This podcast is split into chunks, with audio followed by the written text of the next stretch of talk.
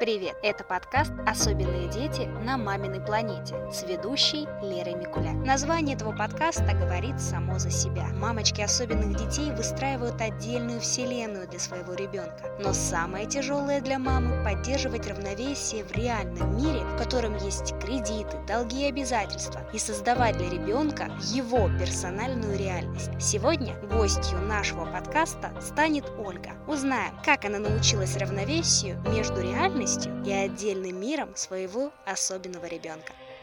Когда я решила стать мамой во второй раз, я очень хотела сына. У меня начались серьезные отношения. Я узнаю, что я беременна. Для меня это была неописуемая радость. Моя беременность выпала на лето. Мы прекрасно с дочерью съездили в отпуск в Сочи, потом в Анапу. Мы вообще очень классно отдыхали, и как бы вот ничего не предвещало. То есть я знаю, что есть родители, которые, у которых была осложненная беременность или у которых были осложненные роды. В нашем случае, ну вот прям ничего такого серьезного не было. Он родился очень большой, крупный, 4400. Мой врач удивлялась, что, боже мой, какая то молодец, ты сама справилась вообще абсолютно беспроблемно. По оценке жизнеспособности и здоровья ребенка на момент рождения, то есть шкала Абгар, у него было 9 из 9, то есть не было ни гипоксии, ни обвитий, ничего. Но на момент выписки прописали диагноз постперинатальное поражение центральной нервной системы. Когда я это прочитала, обратилась, конечно же, к педиатру, на что она мне сказала, не обращайте внимания, это ставят сейчас всем. На севере рожденным детям в три месяца вам диагноз снимут. Дальше шло его развитие до года, без каких-то особенностей, наверное, как и у любых других детей. В его 9 или 10 месяцев его отец от нас ушел. Но для того, чтобы обеспечивать семью, я нахожу подработку и выхожу на неполный рабочий день. То есть законодательство мамам позволяет сейчас находиться в декрете и в то же время работать на неполном рабочем дне. Потом эта подработка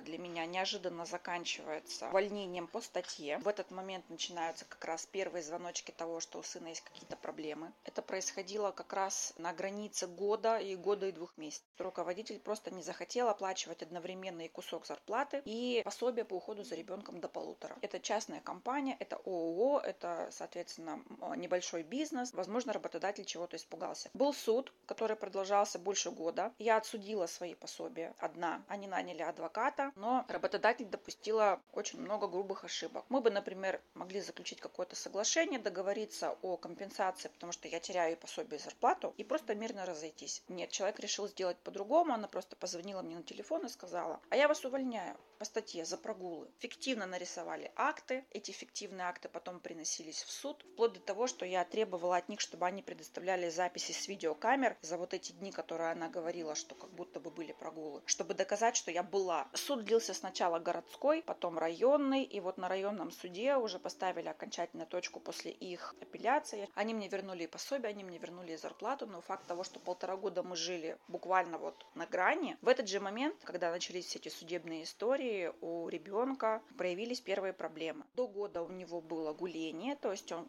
мог говорить слогами «мама-ма», «папа-па», «ба-ба-ба» и так далее. В год с копейками они пропали. Он перестал говорить. У него пропал прощальный жест. Полутора годам он стал максимально уходить в себя. У меня даже где-то остались фотографии его маленького, где он сидит на качеле, я его катаю на качеле, а у него просто, вот просто абсолютно без какой-либо мимики лицо, глаза смотрящие в одну точку. Он мог сидеть в песочнице, пересыпать песок полтора-два часа из одной руки в другую. Конечно, это все сопровождалось потом в итоге очень жуткими истериками. Просто когда, знаете, с чем я столкнулась? Многие окружающие, они не, не понимают, когда родители особенных детей или детей с особенностями там, развития говорят, что, вы знаете, вот э, не могу, например, пойти куда-то, потому что у моего будет истерика. Многие окружающие думают, что это вот просто ребенок там покричит, поплачет и все на это. Они не знают, что такое истерика у особиков. Это когда он просто, мы на тот момент ездили в коляске, он из нее вырывается всем телом, он пытается свалиться на пол, лежать на земле, стучать ногами, стучать руками, а когда ты пытаешься его поднять, он тебя отпихивает, и при этом он орет просто на всю Ивановскую, как птеродактиль. Такие истерики могут продолжаться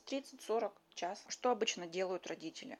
Они пытаются их поднять, успокоить, заговорить, мягкий тон, много слов, солнышко, ладно, перестань, ну что ты, давай не будем. Это неправильно. Вот для таких детей с аутичными конкретно чертами поведения это не работает вообще. Он вообще нас не слышит в этот момент. Родителю очень важно в этот момент не потакать его желанию. То есть то, что он кричит, пусть даже он кричит долго, это не приведет к какой-то смертельной для него опасности. То есть угрозы для его жизни и здоровья нет в этот момент, пока он вот так кричит. Соответственно, можно с этим ничего не делать. Переждать вот этот момент родители этому очень быстро учатся на самом деле, когда они ухватывают момент, когда ребенок делает передышку. Буквально 3-5 там, секунд, 20. А потом может начать по новой, либо остановиться. Нужно его отвлечь банально на какое-то другое действие. На этот момент у меня всегда были с собой заготовлены какие-то вещи типа воздушных шариков, потому что дети на них отвлекаются очень быстро. У нас была проблема с маршрутами. Он может перестать вообще в принципе плакать, потому что он забудет. Он может любые такие предметы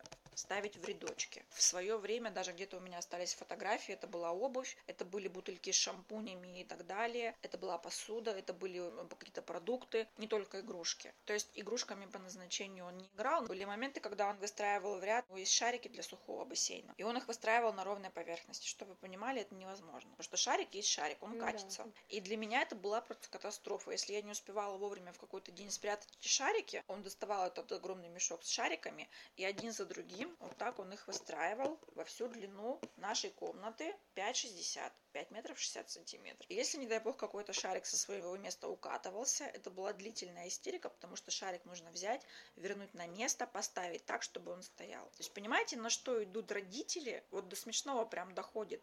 Кто-то даже знать не знает о таких проблемах. А для меня, если я не смогу построить вот эту вот полоску из шариков длиной в 5,60, это будет катастрофа вселенского масштаба, потому что мой ребенок будет в это время орать. И вот в этих дурацких мелочах заключается наша бытовая стандартная жизнь с ребенком 24 на 7. Мы спокойно не могли пойти в поликлинику. У него есть проблемы с ожиданием. Мы не можем ждать своей очереди. То есть мне нужно, чтобы мы пришли в поликлинику. Если мы записаны в 12.40, мы должны зайти в 12.40, потому что мы приезжаем в 12.35 туда. Если мы не заходим в 12.40, например, задержки или кого-то врач принимает там без очереди, нам нужно еще ждать, катастрофа и для меня, и для него, и для окружающих. В полтора года он пошел первый раз в сад. Мы отходили две недели, потом полтора месяца лечились, в том числе в стационаре от кишечной инфекции. Это тоже, наверное, наложило своего рода отпечаток на него, потому что после этого он перестал есть обычную нормальную еду с общего стола. А после вот этой длительной тяжелой болезни в стационаре его откапывали трое суток, потому что он фонтанировал, так скажем, со всех мест. Можно сказать, мы жили на печенье, на банане и на творожках детских. Все остальное он просто категорически отказался есть. Это были дикие э, времена, это было дико, дикие два года. Он мог просыпаться ночью, громко кричать, он не понимал, что он дома, он не понимал, что он со мной. И это тоже особенность таких детей. И, наверное, для родителей это самое страшное. Потому что когда ребенок орет, ну не 24 на 7, но 20 часов из 24, это прям съедает твой ресурс внутренний. Ты эмоционально выгораешь очень быстро ты настолько быстро устаешь, что порой прям хочется вот просто лечь и лежать, и ничего не делать. Бывают такие периоды депрессии. Государственная система помощи таким родителям с такими детками – это вообще отдельная история. Потому что, на мой взгляд, а я имею возможность сравнить то, что есть на севере, то, что здесь в Тюмени есть, это кардинально большая разница. Хотя и там на севере меня убеждали, ой, мама, чего вы придумываете, до трех лет все нормально будет. Потом выровняется, не переживай. Что здесь аналогичная история, но нужно отдать должное нашему педиатру, которого мы долгое время наблюдались. Она направляла нас везде, куда только можно. И единственное, где мы нашли адекватную оценку его состояния, это местный центр реабилитационной «Надежда». Хохрякова. Вот там психиатр единственный адекватный человек, который угу. его осмотрел и диагностировал. В поликлинике ни невролог, ни психиатр не смогли этого сделать. Почему? Невролог откровенно нам заявила. Вот у вас написано в ИПРА, это индивидуальная программа реабилитации, а, посещение невролога два раза в год. Вот и приходите ко мне два раза в год. На мой вопрос, считает ли она, что этого достаточно для своевременного лечения, восстановления ребенка, она не ответила. Мы приходили к ней за тем, чтобы она прописала нам маршрут, какое-то лечение. Ну, помимо там двух раз в год этого же мало, однозначно. Долго очень боролись мы с поликлиникой, в том числе я писала обращение в департамент здравоохранения, и благодаря, наверное, их вмешательству в том числе, тому, что я не сидела на месте и не молчала в тряпочку. А я знаю, родители есть, которые до четырех лет сидят и слушают врачей, что с ними все будет в порядке, с их детьми. Они упускают драгоценное время, когда можно начать раннее вмешательство. Система требует того от врачей, чтобы диагностируемость заболеваний, угрожающих по инвалидности, снижалась. То есть им невыгодно до какого-то возраста, может быть до 3 до 5 лет, выводить на инвалидность даже при наличии оснований. Иначе я объяснить не могу, почему врач компетентный, с дипломом, учившийся там 5 лет и еще там 2 года ординатуры, глядя на моего ребенка, говорит, что это не у ребенка проблема, а у меня с головой. В частности, так нам сказала наш психиатр в поликлинике. И вообще, как бы то, что у вас нет партнера, это тоже большая проблема. Мы были у нее на приеме два раза. И оба раза она вот эту вот чушь откровенную несла. В конце каждого там приема она мне говорила, вы знаете, вот у меня есть там определенные занятия с родителями, которые мы проводим в частном порядке. Если что, приходите. Ну, то есть это была откровенная продажа там своих каких-то а инстаграмных курсов. Мы приходим за адекватной оценкой состояния ребенка, а получаем абсолютно вообще какой-то трэш. Было осознание, что если мой ребенок получит статус ребенка инвалида, это как-то отразится на оценке моей семьи. Но на момент, когда мы все-таки это сделали, и когда нам утвердили, и когда врачебная комиссия прошла, а это был предыдущий год 20 это было все заочно, пока пандемия была, валидность вам назначили на год, получайте документы, оформляйте пенсию, все остальные там социальные выплаты. На тот момент я еще работала здесь уже в Тюмени, с севера мы уже уехали. Я думала, что, ну, наверное, я справлюсь, потому что есть работа, есть бабушка еще не совсем в годах, которая может чем-то помочь. Ребенок начал ходить в детский сад хотя бы на полдня. Я, наверное, смогу справиться имеется в виду с его лечением, реабилитациями и так далее. Но потом, когда мы в декабре прошлого года получили инвалидность и до июня этого года, пока я не уволилась, это были 6 месяцев тоже кошмара, потому что ребенок, пойдя в сад, болел каждый месяц. Мы неделю ходили в сад, три недели он болел. А я старалась не уходить на больничный, по возможности работать дома удаленно, потому что у меня нет желания там терять доверие руководителя, а я прекрасно понимаю, что я, я единственный источник дохода в семье, и я не могу себе позволить уходить на больничный каждый месяц. И вот с 11 июня я оформлена по уходу за ним, как за ребенком-инвалидом. Мы сменили сад с обычного, куда он ходил. Это сад для детей с задержкой психического развития, конкретно эта группа. Деток там больше, чем в обычном саду.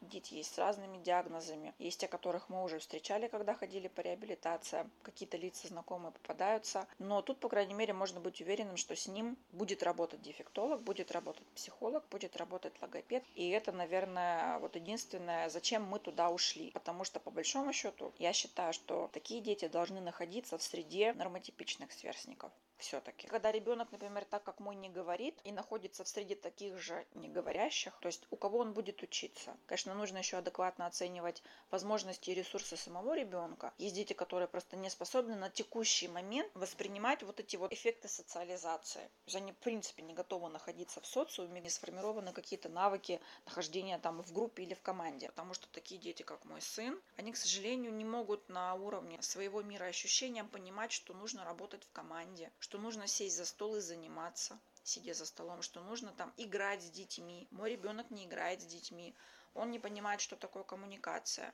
он не понимает, что нужно с кем-то взаимодействовать. Для него это какие-то эфемерные понятия. То есть таких детей надо это учить. До трех с половиной лет мы очень тяжело, очень медленно мы к чему-то шли. Три с половиной, благодаря тому, что мы в свое время были диагностированы в Надежде, нас отправили в Тобольский филиал Надежды. Там мы прошли комплексную реабилитацию с такой процедурой, как биоакустическая коррекция мозга. Там ребенок сидит в наушниках, слушает некие звуки, которые через акустический канал как-то влияют на его мозг, помогают дозревать его структурам и так далее далее. И через месяц после этого а нас на реабилитации предупредили эффект. Ждем через месяц. То есть сейчас вы ничего не увидите, через месяц-полтора посмотрите. И вот действительно через месяц, в конце мая, у него прорываются первые слова, потом потихонечку первые фразы. Сейчас у него очень хорошо развивается эхололия, повторить то, что слышит, но, конечно, еще очень плохо. До нормы это прям, наверное, пешком как до луны, но, тем не менее, это уже что-то. Например, когда вы разговариваете с ребенком 4 лет и говорите, Артемка, ты завтра пойдешь в садик, что наденешь? Он тебя отвечает, я надену желтую футболку и вот эти штанишки. Мой ребенок так не скажет. Он не понимает, что такое сегодня, что такое завтра. Он не понимает, что такое садик. То есть для него это просто некий дом, в который он приходит, чтобы побыть с детьми. И то он словами этот процесс тоже не объяснит. Наверное, что-то из академических навыков у него идет вперед, потому что, например, он знает сейчас почти весь алфавит, что в его возрасте обычно детям недоступно. Я это связываю с тем, что у них визуальная составляющая вообще классно развита. Вот у таких, у кого есть а, проблемы с речью, почему-то они как-то визуально прям схватывают очень быстро. Он запоминает, видимо, символ соотносится с звуком. Для него проще так. Узнать какие-то цифры. То есть он может, например, показать и узнать на картинке голубого марлина. Вы знаете, кто это? Это какое-то морское животное. Вот он смотрит их, и он как бы запоминает. Но он может сказать А, И. Я угадываю, что он называет мне марлин. Угу. То есть он говорит пока только гласными звуками. Когда он хочет пойти к бабушке, он говорит мама, я ау, я хочу, а, а, ке, к бабушке. Окружающим недоступно, непонятно, что он говорит, безусловно, но, по крайней мере, для меня я это понимаю. И это ценно, потому что у него сейчас вот таких четыре фразы. Это все пока чего мы добились за эти полгода. Мы им благодарны, там еще и сами по себе специалисты, которые работают, да психолог прекрасный дефектолог просто прекрасный. Ну и сама по себе вот структура вот этой вот э, реабилитации, когда ты находишься в одном месте, тебе не нужно ездить там по городу туда-сюда, у тебя все в одном месте, все занятия тут, питание тут, поспать тут. Прям вообще классно. И родителю классно, а ребенку вообще. Поэтому сейчас мы имеем то, что имеем. Сравнивая первые два года жизни с тем, что я имею сейчас в данный момент в отношении него и его развития, я могу сказать, что сейчас проще. Потому что с года там, до трех с половиной это был, для меня это был мой личный маленький ад. Мне было очень тяжело. Потому что когда накладываются вот такие обстоятельства, плюс у нас в свое время, там, бабушке нашей сейчас 67 лет, она просто сказала, все, Оль, я, я больше не могу. Я не могу. Он растет, он становится более сложным для управления, я с ним не справляюсь. Мне тяжело, я не могу. И вот я подошла вот к этой точке кипения, и когда я приняла это решение уволиться, во-первых, упал прям груз с плеч конкретный. Я поняла, что все, наконец-то я потеряю зарплату. Без малого это там плюс-минус от 35 до 60 тысяч. В случае там, если это премия или что-то еще ежемесячно. Теряю этот доход. У меня остается фактически только 29 тысяч рублей, то есть это пенсия на ребенка и пособие лица, осуществляющего уход. Больше мы не имеем дохода, учитывая там то, что у меня еще старшая дочь учится в колледже. Я не скажу, что нам не хватает. Тяжело, но нам хватает. Нужно постоянно заниматься, ездить на реабилитации. Ни один работодатель не будет меня отпускать каждый месяц или каждые два месяца на две недели. Вот это наложение, опять же, его интересов, соблюдение его интересов с тем, что необходимо еще там а это необходимо где-то работать. Поэтому я рассматриваю вариант социального контракта с возможностью организации своего, я не могу сказать это, я не могу назвать это бизнесом. Это какая-то попытка вообще выгребсти из того, в чем мы оказались. Это какое-то свое дело, начать свое дело. Слушай в следующем подкасте. Какое дело решила начать мама особенного ребенка? Также ты узнаешь, что такое ABA-терапия и как она нормотипирует поведение в обществе ребенка с аутизмом. Подкаст особенного особенные дети на маминой планете с Лерой Микуляк прощается с тобой.